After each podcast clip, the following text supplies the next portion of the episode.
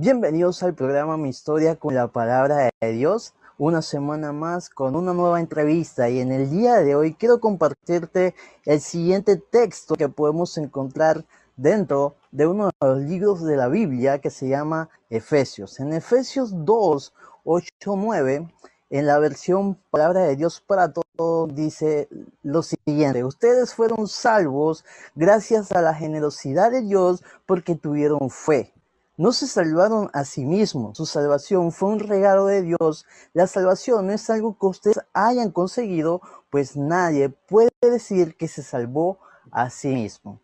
Esto, texto y otros textos más que se encuentran en la palabra de Dios, en una ocasión, un futbolista americano, un chico de la, de la Liga de Fútbol Americano Universitaria de los Estados Unidos, Tim Tim Tebow comenzó a, en medio de su, de, de cada partido, a mostrar un texto bíblico debajo de sus ojos, en la cual se pintan eh, de negro, y entonces para poder eh, protegerse del sol, eh, varias cosas, pero en medio de eso él incluyó así textos bíblicos, citas bíblicas, de la cual como Juan 3.16 y varios textos que podemos encontrar dentro de la palabra. Y uno de ellos también puso Efesios 2, 8, 9, dando a entender, eh, compartiendo en medio del, juego, en medio del deporte, de lo que él estaba eh, llevando a cabo junto con su equipo, también mostraba el amor de Dios. Y eso es lo que queremos en este día, a poder eh, invitarte a que, a que las cosas que hacemos, todo lo que realizamos en medio de nuestras vidas, es gracias a su amor. Y no somos salvos simplemente por, porque somos los mejores o porque queremos eh, dar eh, por propia cuenta de que yo me las creo en todo. No, simplemente es por algo que no merecemos. Y ese amor tan incondicional solamente la podemos ver en la persona de Jesús. Y en el día de hoy tenemos otra entrevista de la cual quiero a continuación presentarte y tenemos aquí en pantalla a nuestro amigo Dionis Guisado. Dionis Guisado es de aquí del país de Panamá y de la cual es consejero de la Unión Nacional de Jóvenes Bautistas, de la cual ha tenido una amplia experiencia en el trabajo con los jóvenes pero así muchas otras cosas que a continuación vamos a conocer. Bienvenido, Dionis, ¿cómo estás? Gracias, gracias, Carlos. Aquí bien, gracias a Dios, eh, compartiendo aquí en tu programa eh, el amor de Dios. Definitivamente que eso es lo que nos une, compartir el amor de Dios, Carlos. Gracias, Johnny, por compartir este tiempo con cada uno de nosotros. Bienvenido a todos los que nos están sintonizando por medio de YouTube y escuchando en la plataforma de Spotify. Eh, cuéntanos así en breves palabras, ¿cómo eh, comienza tu caminar con el Señor? ¿Cómo eras antes y el momento en que conoces al Señor Jesús? Bueno, no sé si pueda ser tan breve.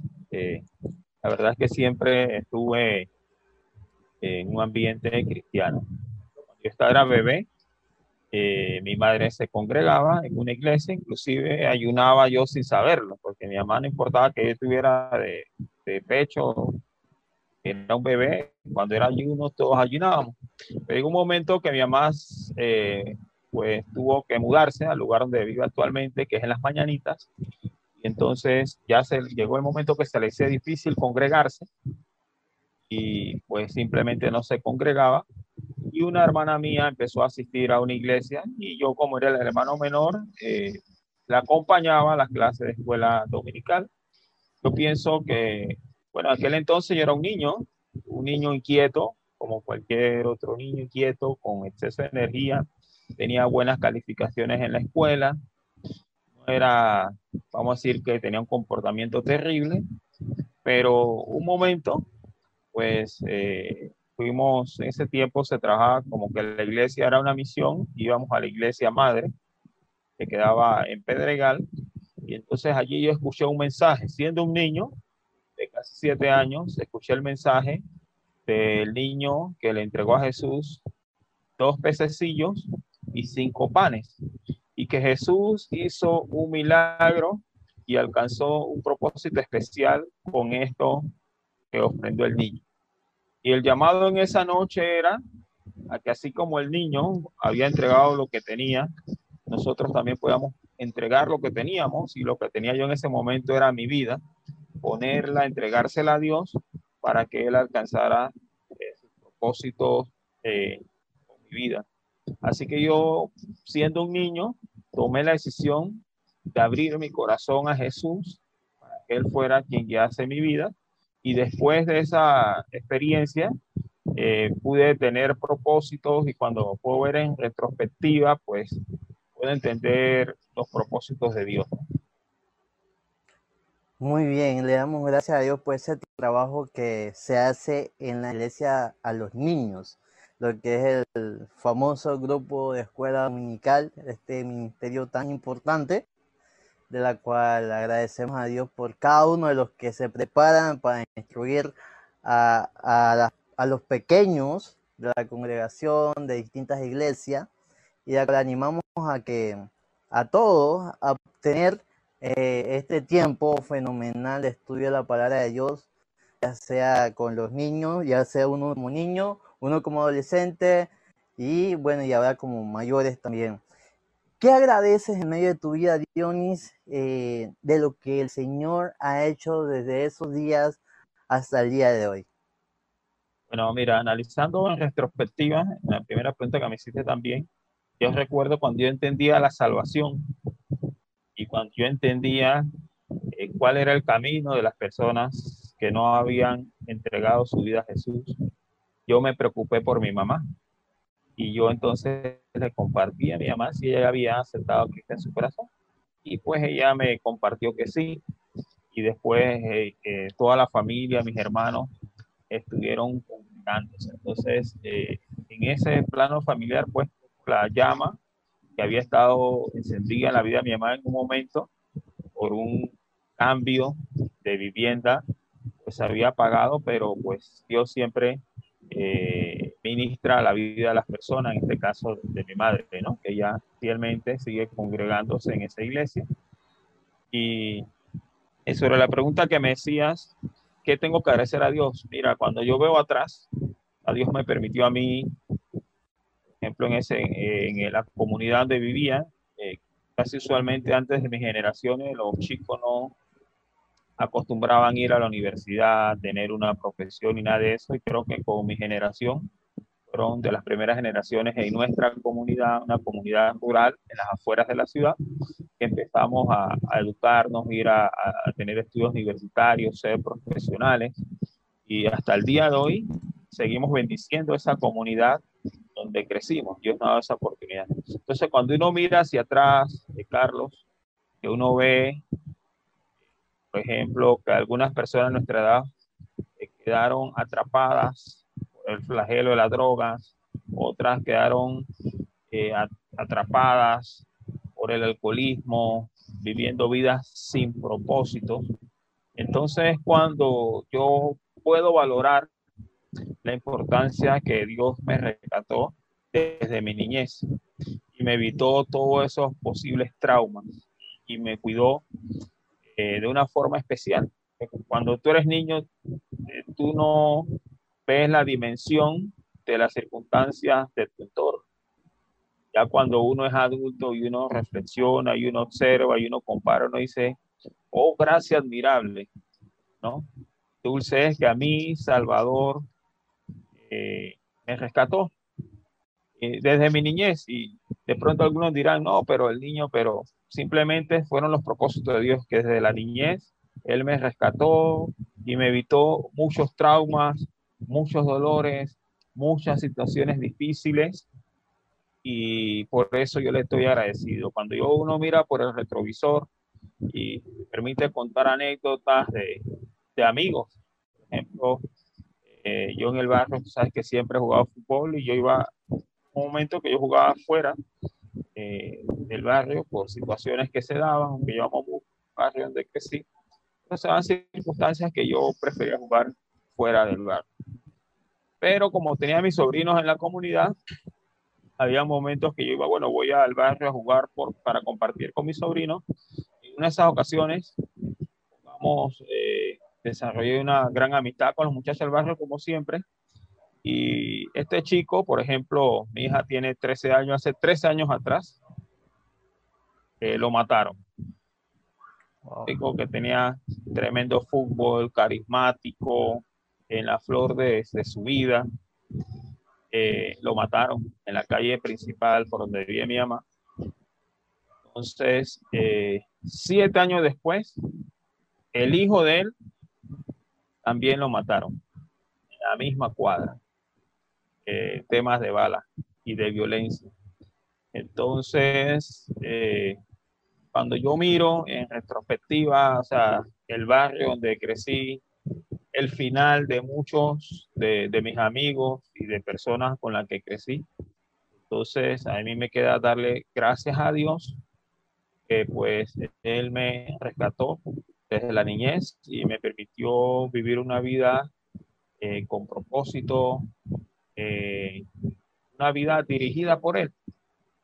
Entonces ahí donde yo valoro pues, wow, eh, Dios fue bueno, ¿no? Porque muchas personas quedan atrapadas por esta situación de las drogas, las dependencias, eh, tráfico, las pandillas, pues les cuesta más, cuesta mucho más y pues en el barrio me ha tocado ver eh, pues muchos amigos con los que crecí, con los que nos subíamos a cosechar frutas en los árboles ha sido el destino. Ya se nos han anticipado y no por muerte natural, sino por situaciones de violencia.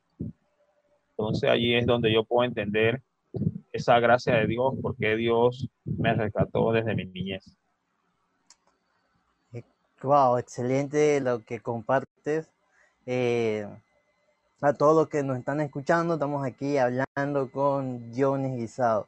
Dionis, eh, nace en un contexto bien, bien duro, eh, de la cual todavía se sigue en muchas comunidades de la capital de la ciudad de Panamá, donde hay muchas comunidades donde está la violencia fuerte. Eh, y bueno, y ver lo que el Señor ha hecho en ti hasta el día de hoy.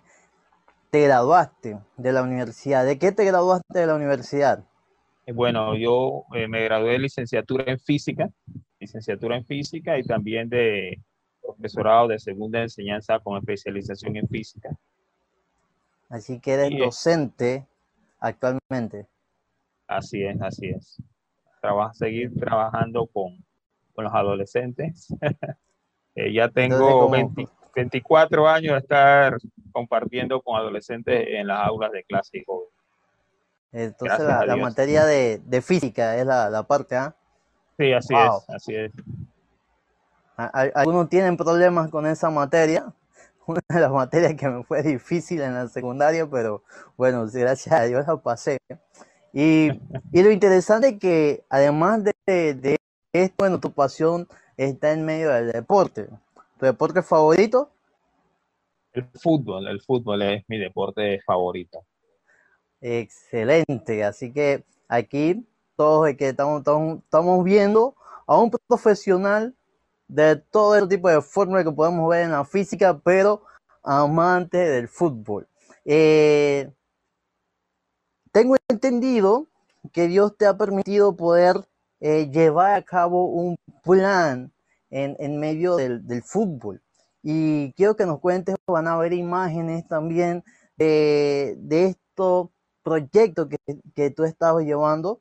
Eh, y cuéntanos sobre este proyecto, ¿Y qué hace eh, en medio de este proyecto? ¿Por qué nace un proyecto como el del fútbol en, la comunidad?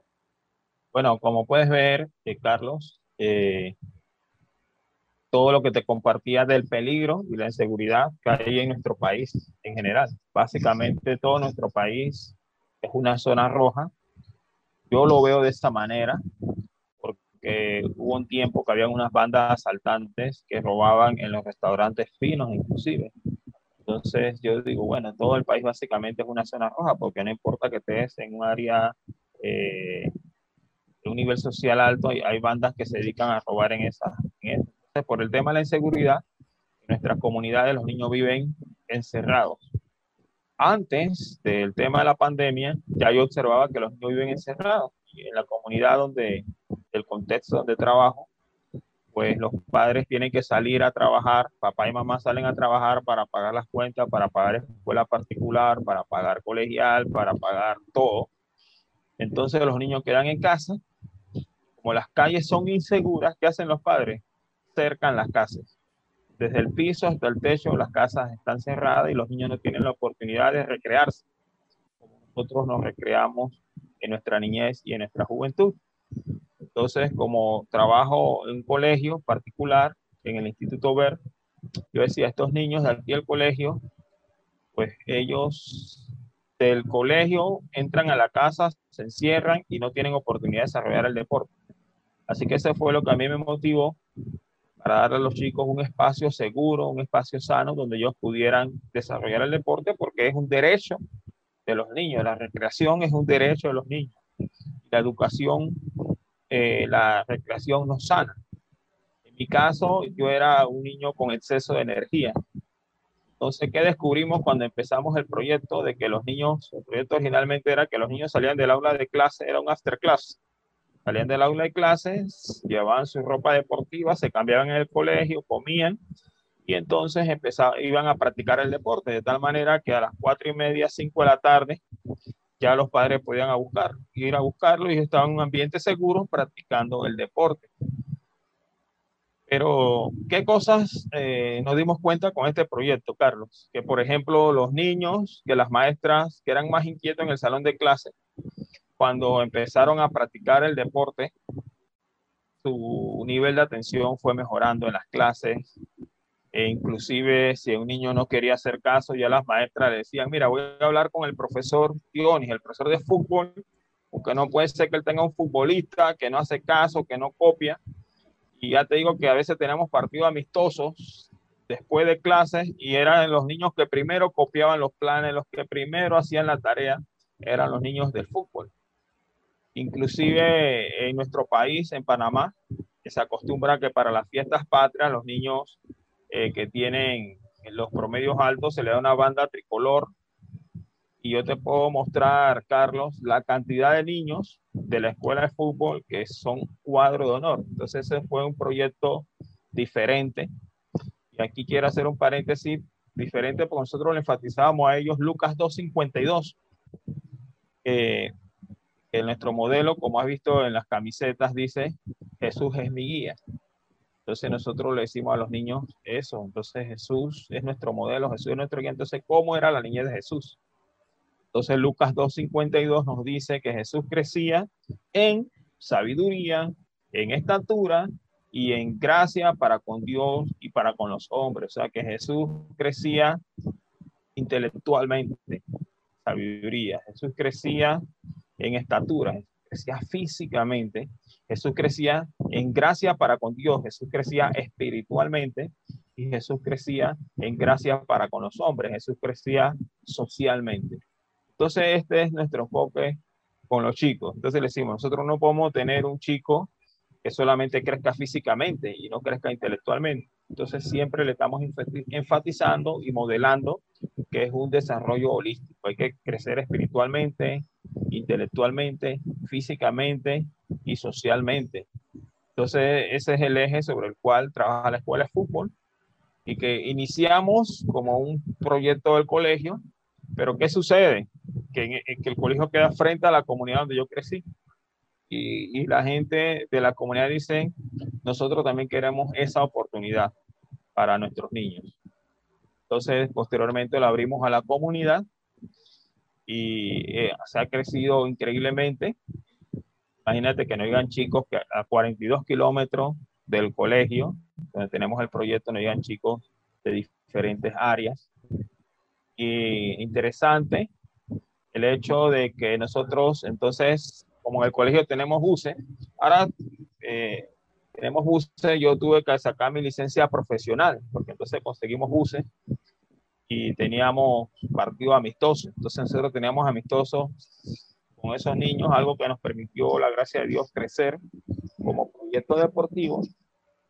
porque como es un proyecto holístico dentro de un colegio, o sea que nosotros podemos competir con colegios, es un proyecto que es escuela de fútbol, podemos competimos con clubes de fútbol y escuelas y academias de fútbol. También es un proyecto que está con la iglesia. Entonces también vamos a compartir con las iglesias, vamos a compartir con las comunidades.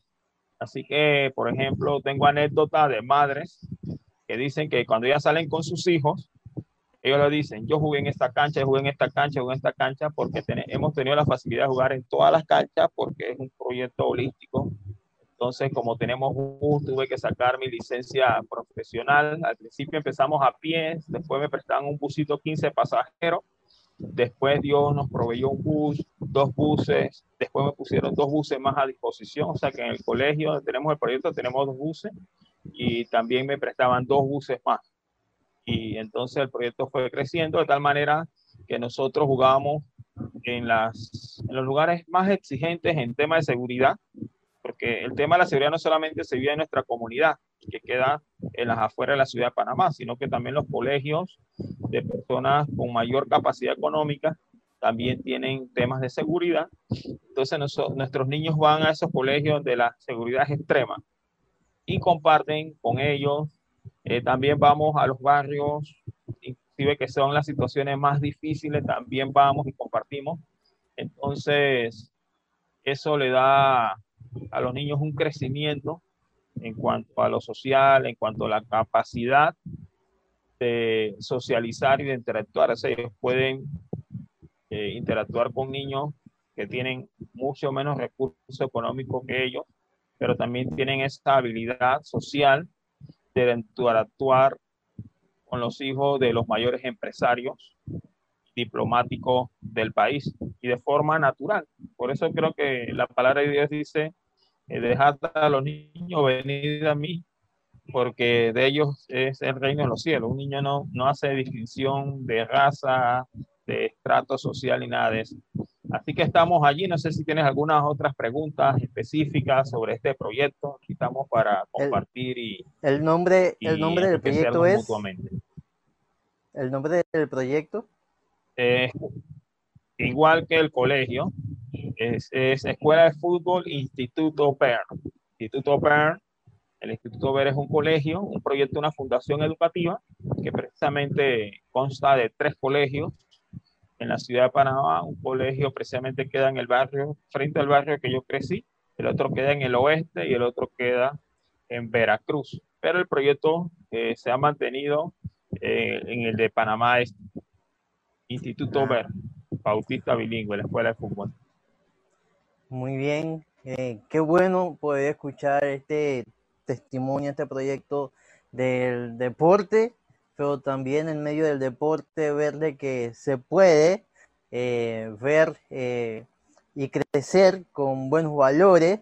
Eh, me acuerdo en una ocasión que tuve tuvimos la oportunidad, un amigo boliviano, que él es más experto en el fútbol que mi persona, estuvimos compartiendo con niños de El Salvador y una de las cosas que hicimos ahí con, con estos niños eh, fue que tuvimos una regla, tenían que estar en silencio, tenían que jugar en silencio y solamente podía hablar el capitán de cada equipo.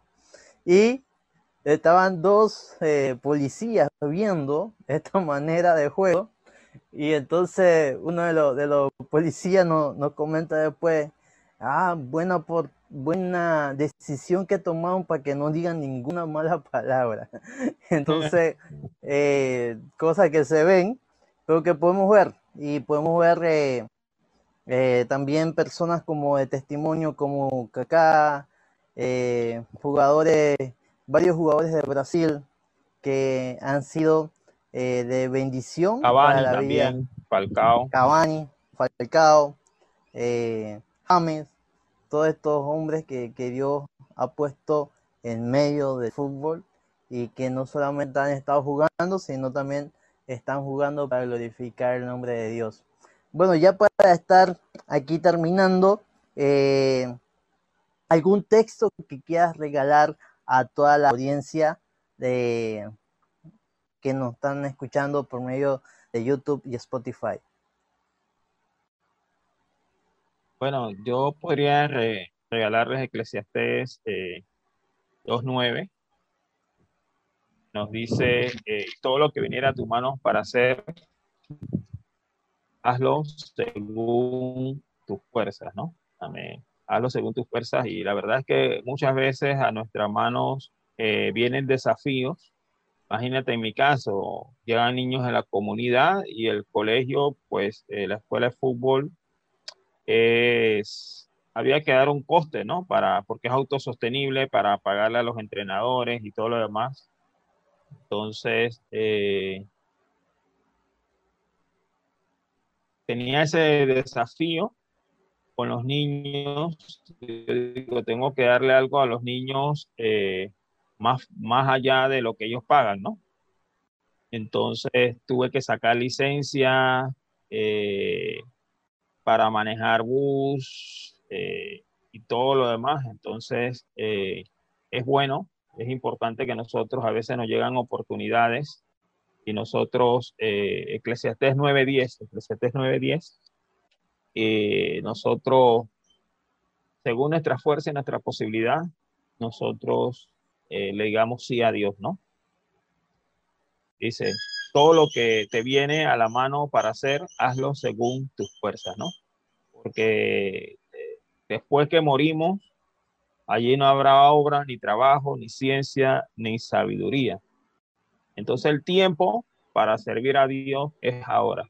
El tiempo para invertir en las futuras generaciones es ahora. Y algo importante eh, cuando tuvimos en una, coincidimos en una capacitación, Carlos, ¿te acuerdas lo que decía nuestro amigo en común, eh, Alex Chan? ¿Cuál es la frase de Alex Chan? ¿Puedes repetirla? Que una pasión solamente se vence con una... Con otra pasión, más, fuerte, mayor. Más fuerte, y esa pasión tiene que ser nuestro amor por Jesús. Entonces, hoy en día nosotros no tenemos enfatizar en lo que el joven no tiene que hacer. Nosotros simplemente tenemos que darle una pasión más grande. Entonces, eh, en, una ocasión mi esposa tenía que ir a una charla, mi esposa es psicóloga clínica, tenía que ir a una charla sobre el internet y los niños y taratá. Pero antes de ir a la charla, ella va porque también hacemos torneos deportivos y ella ve la cantidad de chicos alrededor de la cancha de fútbol y ninguno estaba chateando, ninguno estaba con videojuegos. Entonces ella me dice, mira, eh, la charla que yo voy a dar, aquí no se necesita darla, porque los chicos están con una pasión mayor que las cosas negativas. No sé si me explico. Entonces tenemos que ofrecerle una pasión mayor. Muchas veces perdemos mucha energía y mucho tiempo diciéndole al muchacho lo que no tiene que hacer. No, no pierdas tiempo diciéndole al muchacho lo que no tiene que hacer. Él lo hace porque tú le estás ofreciendo algo que sea una pasión mayor, que no le estamos mostrando que el amor por Jesús es mayor y que Jesús crecía físicamente. Si Jesús crecía físicamente, ¿qué oportunidad nosotros le estamos dando a los muchachos de crecer físicamente cuando queremos que estén sentados en una silla? Si, si esa es una característica de la juventud y las personas que tenemos exceso de energía, las personas que tenemos exceso de energía tienen que darnos un balón, tienen que darnos una cancha, tienen que darnos una pasión mayor para enfocar esa energía que tenemos. Y eso es lo que buscamos eh, al ofrecerle este tipo de proyectos con los chicos. Ellos van a crecer en, en, su amor por Jesús, pero nosotros tenemos que caminar a la par de ellos ofreciéndoles lo que sí pueden hacer. Entonces de eso se trata este proyecto. Sí puedes conocer la palabra de Dios, sí puedes aprender versículos de memoria, sí puedes compartir el amor de Dios con otros, sí puedes eh, proclamar a Dios, porque en la camiseta dice hay vida en Jesús. Entonces tú entras cualquier día a una cancha y toda la foto, todo, y la gente está viendo luego hay vida en Jesús. ¿No? Eh, claro, en el proyecto es bueno, faltan patrocinadores para que en la espalda diga eh, hay vida en Jesús. ¿Me explico? Jesús es mi guía, Jesús salva, el tipo que la camiseta, en vez de tener estos patrocinadores que tienen los clubes eh, comerciales, sino que sean eh, logotipos que den proclamando a Jesús. Esa es otra del proyecto, ¿no? igual se presta mucho para las iglesias. Una ocasión fuimos a hacer una gira misionera a, Tres Quebradas de las Tablas y a Ocú. Y nosotros llevamos, en esta ocasión, pude conseguir un póster prestado para llevar a los niños allá. Y compartimos con una escuela de fútbol en Ocú. Y la comunidad quedó muy contenta. ¿Y qué decía la comunidad? yo no sabía que, que la gente que habla del amor de Dios también practicaban deporte. Y nosotros pensábamos que la gente que compartía el amor de Dios solamente compartían entre ellos. Entonces, ese fue el testimonio que dio la comunidad cuando se dio cuenta que nosotros compartíamos el amor de Dios, pero que el equipo de nosotros estaba bien ordenadito, bien uniformadito, tácticamente, y, entonces es, compartir, ¿no? Acercarnos a las personas en el lenguaje de la persona y compartir con los niños, llenando sus necesidades, porque sabemos que Jesús eh, lo hacía así, siguiendo su ejemplo. Él iba a una necesidad sentida porque la gente tiene la necesidad de la recreación. Es una necesidad y un derecho que tiene el niño. Pero también tú puedes utilizar esa necesidad y ese derecho que tiene el niño para compartir el amor de Dios y brindarle de un entorno y de un ambiente seguro. Aquí podríamos seguir conversando horas y horas, mi amigo Carlos, ¿sabes? Pero bueno, sé que el tiempo eh, es importante y todas las personas tienen ocupaciones. No sabemos en este momento cómo está tu vida. Eh, quizá tu historia puede ser igual que la de Dionis. Eh, quizás puede ser que tenga, estés viviendo en un barrio peligroso. Quizás no estás viendo que puedes soñar cosas grandes como graduarte, como ser un excelente profesional, tener buenos estudios, te gusta el deporte y todo eso, pero hay algo muy, muy valioso para tu vida y es Jesús. La amistad con Jesús es muy importante para ti, amado eh, persona que no estés escuchando, seas donde te encuentres en estos momentos. Jesús te ama y tiene grandes cosas para tu vida. Solo pon tu confianza en Él. Puedes decirle, Señor, perdona mis pecados y que ahora en adelante pueda tener una vida más íntima contigo y conocerte y te pongo todos mis deseos según lo que tú quieras que haga en medio de mi vida.